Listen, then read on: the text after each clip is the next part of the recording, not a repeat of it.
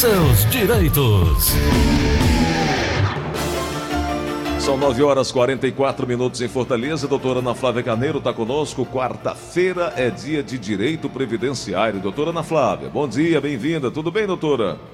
Bom dia, Gleuton. Bom dia, ouvintes da Verdinha. Tudo bom, Gleuton? Maravilha, graças a Deus. Doutora, é, já está cheio de perguntas. A gente atrasou aqui um pouquinho, mas os ouvintes todos aqui com perguntas e perguntas, é, por exemplo, a do Johnson, Joasson ele é aposentado e está querendo abrir uma microempresa.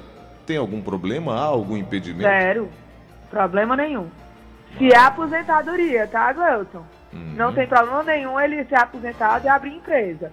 Agora, se ele receber loas, não. Não pode, não. Ok. É, uma outra pergunta. Vou completar 60 anos no dia 6 de dezembro, tenho 25 anos de contribuição. Doutora Ana Flávia, eu posso dar entrada na minha aposentadoria? Mulher? É, né, Gleuton? É mulher. Pronto. Aí, Gleuton, esse ano já passou a ser exigida a idade mínima para mulher de 60 anos e 6 meses, tá? Então, se ela vai completar ainda. Qual é o dia de dezembro? Dia 6 de dezembro. Pronto, ela vai ter que esperar até o dia 6 de junho para pedir. São 60 anos e 6 meses. Ah, tá bom. O, uma outra pergunta, tem aí, né, Brasil? 3261-1233, 3261-1333, ouvinte na linha. Alô, quem fala? Alô? Oi, quem é? É a dona Ana aqui da, do Bom Sucesso. Dona Ana, pode perguntar. É um prazer falar com a doutora e com você. Muito obrigado, querida. É, eu queria saber assim, porque saiu o, antecipado o décimo dos aposentados pensionistas, né? Aí tá, o pessoal estão falando que o governo vai dar um bônus em, em dezembro para os aposentados que não recebeu nada, né, com esse auxílio do, do, do, presidente. Aí eu queria saber se era verdade, que eu não ouvi nada em televisão, nem rádio, nem nada. Há muitas, é. há muitas perguntas e muitas... Nesse mesmo sentido, é, né, Gleison? É, é. sobre esse décimo quarto salário, né? Uhum. Isso está sendo discutido no Congresso, Gleudson mas ainda não tem aprovação nem sanção do governo, então tem que esperar. Não tem como dizer se vai efetivamente acontecer, não. É. Por enquanto está no campo da especulação, né, doutora? Exatamente, de projeto de lei. Hum. Tem uma pergunta também chegando aqui no WhatsApp da Verdinha. Doutora Ana Flávia, bom dia, Iglesia Rosa. Bom Eu dia. gostaria de fazer uma pergunta.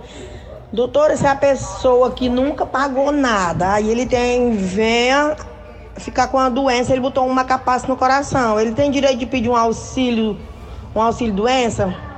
É aquilo que a gente sempre fala, doutora. A importância de estar é, é, assegurado é isso, né? Não só para aposentadoria, para esses momentos, né? Exatamente, Gleuton. E por mais que não tenha a informação prestada pelos órgãos competentes, é, a gente vive batendo na necessidade do pagamento do INSS, né? E existem vários tipos de alíquota que pode é, flexibilizar e facilitar a população ter acesso, né? Como tem o 5%, que sai R$ reais por mês, o facultativo de baixa renda. Então, sempre é bom manter a qualidade segurada. Agora, com relação à pergunta da ouvinte, é, se ele não pagou, nunca pagou, o benefício que ele pode solicitar no caso de, de, de doença, né? Uhum. Não é o auxílio doença. Se ele comprovar que a doença dele gera uma incapacidade por um período superior a dois anos, viu, Gleuton? Porque a gente já bateu aqui várias vezes que é diferente a pessoa estar doente e a pessoa estar incapaz, é né? Verdade, São duas coisas completamente diferentes. Verdade. Então, se ele conseguir comprovar a incapacidade por um período superior a dois anos e comprovar a renda per capita inferior a um quarto do salário mínimo, ele pode pedir o LOAS ao deficiente, que é aquele que é um benefício assistencial, ele não é um benefício previdenciário. Ah, entendi. Uh, aqui no ponto, né? Então vamos aqui a pergunta no WhatsApp da Verdinha.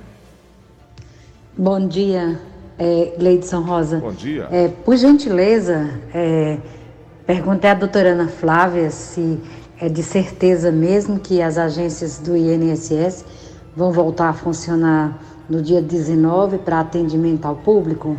É Terezinha daqui de Morada Nova. Obrigado, Terezinha. Morada... Agradecida. Muito obrigado. Morada Nova, a senhora não foi mais lá em virtude da pandemia, né, doutora?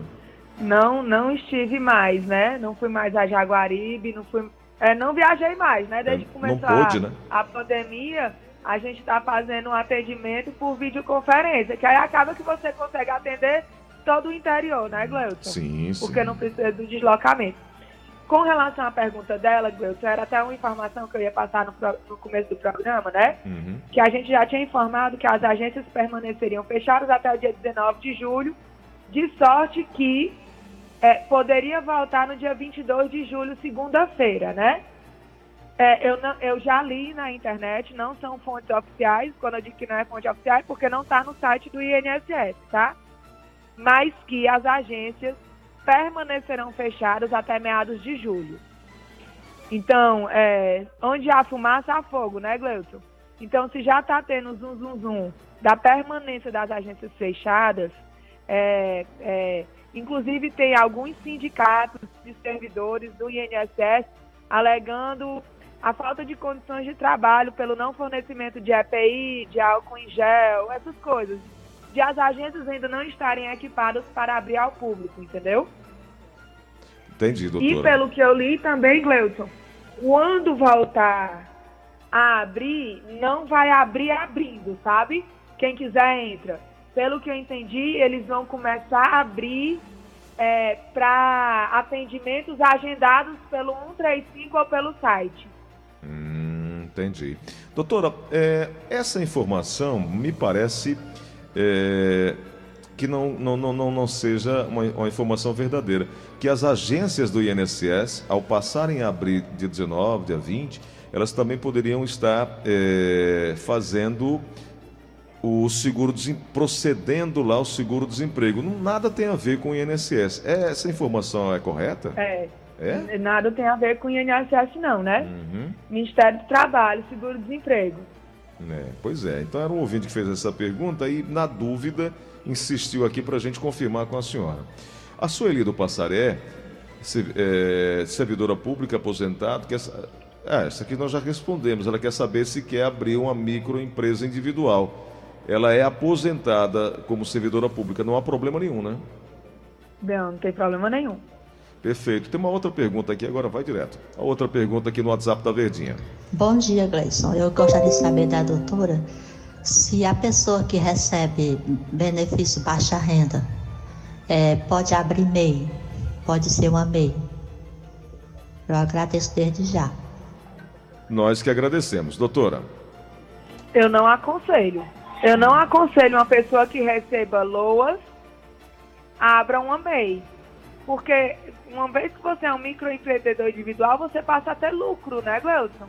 Uhum. Então eu creio que a- o risco de você sair daquela faixa de renda per capita inferior a um quarto salário mínimo é altíssimo. Fora que quando você é MEI, você automaticamente paga a contribuição para o INSS. Então o INSS vai ter conhecimento dessa nova condição. E pode sim suspender o pagamento do benefício. Perfeito. Vamos aqui na linha da Verdinha, tem uma pergunta chegando. Alô, quem fala? Alô? Oi. Bom dia. Bom dia. Meu nome é Rose. Não entendi. Meu nome é Rose, do Bom Jardim. Pode falar, Rose. Baixa o rádio, baixa o volume do rádio, por favor, porque senão a gente não vai poder conseguir te ouvir. Nos escuta aí só pelo telefone que fica mais fácil. Vamos lá. Eu queria saber, eu sou funcionária da prefeitura. Eu tenho 10 anos de trabalho, tenho 40, eu tenho 63 anos de idade. Eu fui ver a aposentadoria e disseram só com 15 e eu tenho um PPP. Dá para ajudar? A senhora entendeu, doutora? Gleuton tá bem baixo. Eu, eu escutei que ela é funcionária da prefeitura há 20 anos, é isso? 10, 10. 10. Há 10 anos. E aí ela tem um PPP, Uhum. Isso. e aí quer saber se pode se aposentar? Eu entendi até aí.